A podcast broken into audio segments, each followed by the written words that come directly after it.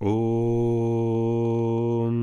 Shri Guru Bhyo Namaha Harihi Om. Asatoma Satgamaya Tamasoma Jyotirgamaya Mrityorma Amritangamaya. Om Shanti Shanti Shanti. Condúceme desde la falsedad a la verdad, desde la ignorancia a la luz del conocimiento, desde la mortalidad del cuerpo a la inmortalidad del ser. Bienvenidos, espero que estéis bien. El otro decía, decía en un correo que enviaba que mm, la primera vez que escuché hablar de los Vedas y de lo que trataba los Vedas de ese compendio sobre el ser humano y sobre sus temáticas variadas que algo hizo clic en mí, algo me llamó poderosamente la atención y desde ese momento quise investigar qué eran esta cuestión de los Vedas ¿no? y del tema que trataba. Más tarde, cuando practicaba yoga, escuché hablar de los Yoga Sutras, escuché hablar de la Bhagavad Gita, escuché de las Upanishads. Y me llevó bastante tiempo poder encontrar personas que tuviesen ese conocimiento, que estaban adiestradas, que habían sido entrenadas, que habían sido expuestas a otros profesores y habían aprendido de ellos de una manera tradicional, en la que hay una transmisión de un profesor a un discípulo y no solamente como un contenido, mm, digamos, teórico, eh, esa distinción falaz suele darse mucho en Occidente, sino como una praxis, como una visión que ha de impregnar todos los ámbitos de tu vida.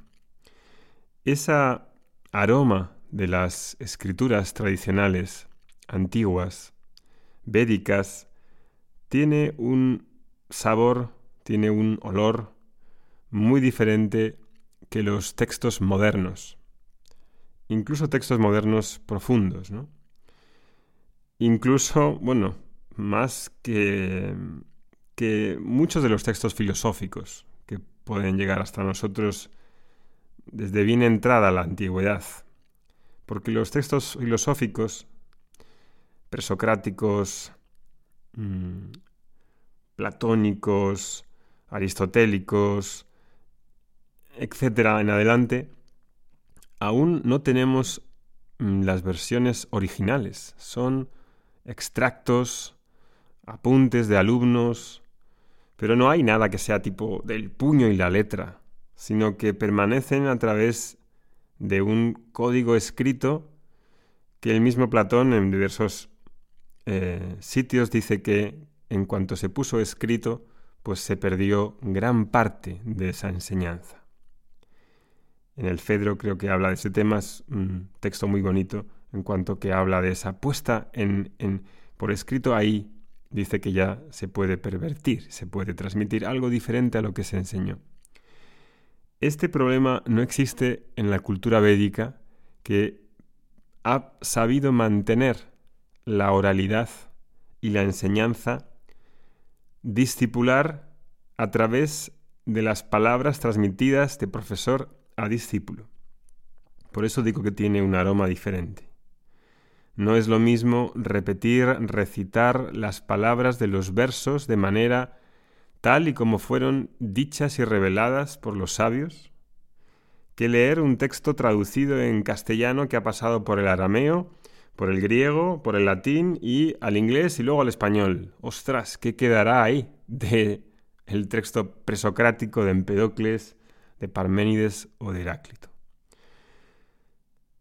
Escuchar recitar los versos de la Bhagavad Gita, contemplarlos, sabiendo lo que significan, repitiéndolos, es algo muy diferente. Es una experiencia muy diferente. Bañarse en ese océano de palabras, ¿no? Esas palabras señalan al océano interno del que todo procede, donde todo se mantiene y todo se resuelve siendo ese océano interno, no es una mar fuera de nosotros. Ahí encontramos los que vemos el placer de tener un apoyo en la enseñanza védica, un bálsamo para el ruido del mundo, para las distracciones, para la desintificación de nuestra esencia, de nuestra verdad, y la confusión con un montón de cosas que creemos ser, que le damos tanta importancia, son las enseñanzas vedánticas las que una y otra vez, de manera sistemática, nos apuntan a nuestra naturaleza esencial. Ese apuntar, ese señalar, morar, contemplar, con las palabras dirigidas a las que nos señala el Vedanta hacia nosotros mismos, es donde existe una profunda sanación, donde hay una resolución de nuestra personalidad chiquitita y todos los problemas asociados a esa personalidad pequeñita que mira solamente de una manera microscópica. Se mira sus problemas, los de su familia, los de su calle, su barrio, pero no mira de una manera panorámica, amplia, extendida. ¿no? Desde esa profundidad presente, en nosotros olvidada, recordamos una y otra vez, de manera sistemática, cuando tenemos acceso a esa enseñanza. Vedanta es entonces para aquellos que aman y anhelan bañarse en esa profundidad que todo lo cura, que todo lo sana, que expande la mente y la resuelve en el infinito que te saca de ese ensimismamiento, de la pequeñez, y que te hace verte perteneciente a una familia universal, no solamente a la familia compuesta por tu hija, tu hijo, tu marido, etc., sino que ahí ya no pertenecemos a nadie, no pertenecemos a unos pocos, sino que pertenecemos a todos, a lo infinito que todos somos, en lo que no hay ni uno ni dos. El problema de leer los textos antiguos es que no siempre es fácil. Uno cree que porque tenga una traducción de la Bhagavad Gita está leyendo necesariamente la Bhagavad Gita. He conocido a muchas personas que me han dicho, ah, yo he leído la Bhagavad Gita. Y les he preguntado, y bueno, ¿y tú qué has sacado de todo eso? Y realmente no dicen a veces, sí, es muy bonita, es muy inspiradora, pero sí, pero ¿qué? ¿Qué te ha hecho cambiar? ¿Qué ha hecho que veas ¿Qué ha producido en ti? ¿Te ha hecho ser una persona más amorosa? ¿Te ha hecho ser una persona más, em, plena, más sosegada? ¿Está más en paz? ¿Tienes mayor discernimiento? Ahí ya no se sabe qué contestar porque leer de pasada muchas veces, la mayoría de las veces con traducciones realmente malas, que han pasado por tantas manos, que han sido manoseadas, por muchas personas que no son desde dentro de la tradición, que no están dentro de la tradición. Y entonces, claro, ahí el problema es que la Bhagavad Gita, los Yoga Sutras, los Upanishads no son novelas, no son en realidad para leer, tal como lo conocemos. Hay cosas que se dan por entendidas y no son entendidas. Hay aparentes contradicciones, entonces te armas un lío. Y dices, pero bueno, ha dicho esto en un sitio, dice esto en lo otro. ¿A quién preguntas?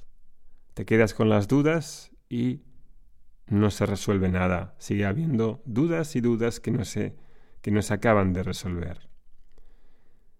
Fíjate en el capítulo 2 de la Bhagavad Gita un verso que hay y que dice Nasato vidyate bhabaham na babo vidyate sataham ubhayor apidrishtanta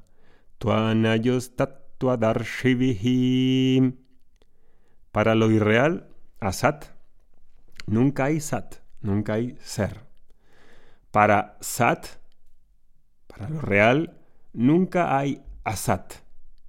La verdad última, tatua, de ambas cosas, de lo real y lo real, ha sido vista por los sabios, darshivihi por los conocedores de la realidad. Aunque este verso no es tan difícil, claro, si yo esto lo leo teniendo una buena traducción, ¿Qué es lo que entiendes de ahí?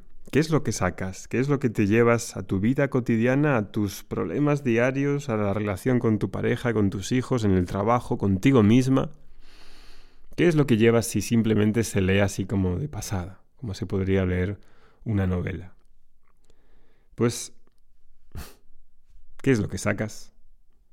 Cuando algo como tan importante como esto ha de requerir una actitud, una manera de mirarlo, una manera, un tiempo, unos comentarios propios. Se necesita varias cosas ahí para poder sacarle jugo, para poder que te toque, si quieres que te toque, si quieres que te haga algo más profundo. Cada lector también puede pues interpretar acorde a lo que buenamente pueda y quiera, acorde a su conocimiento, a sus experiencias, a sus filtros. Todo bien, eso es normal. El caso es que existe una tradición de enseñanza, así se dice, en tradición de enseñanza. No es una tradición necesariamente mística, en la que dices esa frase y cada uno interpreta según quiere. No, eso no puede ser así. No es la interpretación que yo quiera hacer o que, según mi wishful thinking, uno pretende hacer. No, hay una tradición oral en la que hay profesores, alumnos, que han dedicado toda su vida a este conocimiento y a ese caminar, a ese estilo de vida. Y eso está ahí, disponible para las personas que quieren profundizar y que no son solamente lectores, son personas que quieren ser alumnos. Hay una tradición oral, hay un método, hay una visión a transmitir y eso requiere de una pedagogía requiere de un método que igual cuando hemos visto pues en nuestra tradición igual cristiana, claro, con tanta poca pedagogía, con tanta em, irracionalidad muchas veces, no porque sea irracional, sino por la falta de pedagogía, por la, el posicionamiento de muchas personas de una manera em, autoritaria pero sin autoridad real, por la asunción de verdades como las únicas verdades. Claro, todo ese tipo de cosas han dañado mucho. Y parece que hacen identificar una tradición cristiana, una aproximación cristiana, con todo lo demás, y muchas personas igual sienten como cierta distancia, rechazo a estudiar, a empaparse de esas escrituras védicas, que no son escrituras. Escrituras también es un término particular, es una tradición oral, una visión a transmitir a través de las palabras que son una visión y que necesita de un método comunicativo, aunque lo que apunte sea algo inefable, sí, pero aún así hay esa tradición de enseñanza, esa tradición de enseñanza está disponible. Llegar a ver eso por uno mismo es poco recomendable y no es sencillo. No solo es que es más difícil, porque puede desorientarte, confundirte, crear contradicciones, desasociación. Cuando yo empecé a estudiar esto, y empecé por mi cuenta, como puede hacer cualquier otra persona en Occidente, y empecé a leer la Bhagavad Gita y los Yoga Sutras y alguna Upanishad, y aunque me parecía interesante, aunque hacía clic en mí en muchas cosas, sin embargo, pues no tenía en absoluto claro lo que significaba. Yo creía que sabía, pero no sabía en absoluto.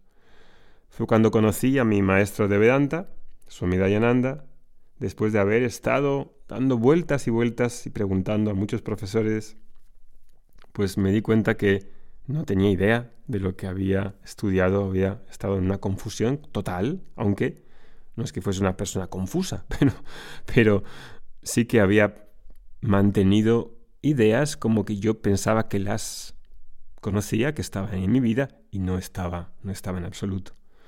Y fue cuando, cuando empecé a exponerme a sus clases, a sus, a sus comentarios, a estudiar los textos realmente, cuando me pude relajar y sentí un gran alivio de que ya no estaba todo en mis espaldas para estudiar por mi cuenta, sino que tenía una persona no solo una persona, una tradición de enseñanza con la que he conectado y eso estaba disponible. esa transmisión de ese conocimiento tiene lugar de una manera eh, regular. Esto no es una, no es una charla, no es una em, conferencia a la que vas y ya, sino es una exposición regular a un conocimiento muy diferente a otros conocimientos que tienen que ver con el yo, con la verdad del yo, del yo en mayúsculas, del ser, del sí mismo. Es algo que requiere tiempo, que requiere ocio, que requiere una disposición interna, un valor por el conocimiento, un valor por, por lo profundo. Ahí en las clases tomamos uno, dos, tres versos, depende de la profundidad de cada verso, y en una clase es lo que da tiempo para desenvolver dos, tres versos, a veces uno, a veces cuatro. Y los desglosamos palabra por palabra, viendo lo que han dicho los sabios, viendo los comentarios, viendo lo que han dicho para mí mis maestros, repitiendo, poniendo ejemplos. El método no admite mucha em, mejora, porque habla de algo que es inmejorable, habla algo del infinito, de lo eterno, de algo que no puede cambiar. No hay un método que vaya a venir nuevo, revolucionario y vaya a hacer mejor la enseñanza, ¿no? Quizá en la ciencia aquí no. Entonces tenemos esas clases donde esas personas que quieren pasar de ser lectores a ser alumnos. Y ahí tenemos, en pocos meses va a empezar otra vez un texto nuevo del grupo de Vedanta, que tenemos los miércoles tenemos una clase en directo que es grabada y ahí vemos diferentes textos que vamos abordando poco a poco y los que quieran entrar, los que quieran pasar de lector a alumno, podéis ir entrando, podéis apuntaros y conectar con ese conocimiento y con el fruto del conocimiento, porque uno parece que dice, bueno, es conocimiento, pero eso que me da el fruto del conocimiento, el jnana palam, es una cuestión que es en realidad lo que buscamos. Y esa, ese ñana palam, ese fruto del conocimiento, es la expansión de lo finito a lo infinito, del ensimismamiento a la totalidad, del odio al amor, de la indiferencia a la compasión. Tantos beneficios, tanta, tanta visión, tanta paz, tanta, tanta fortaleza el estar en contacto con una tradición así. Que tengáis un buen día Hariom Tatsat.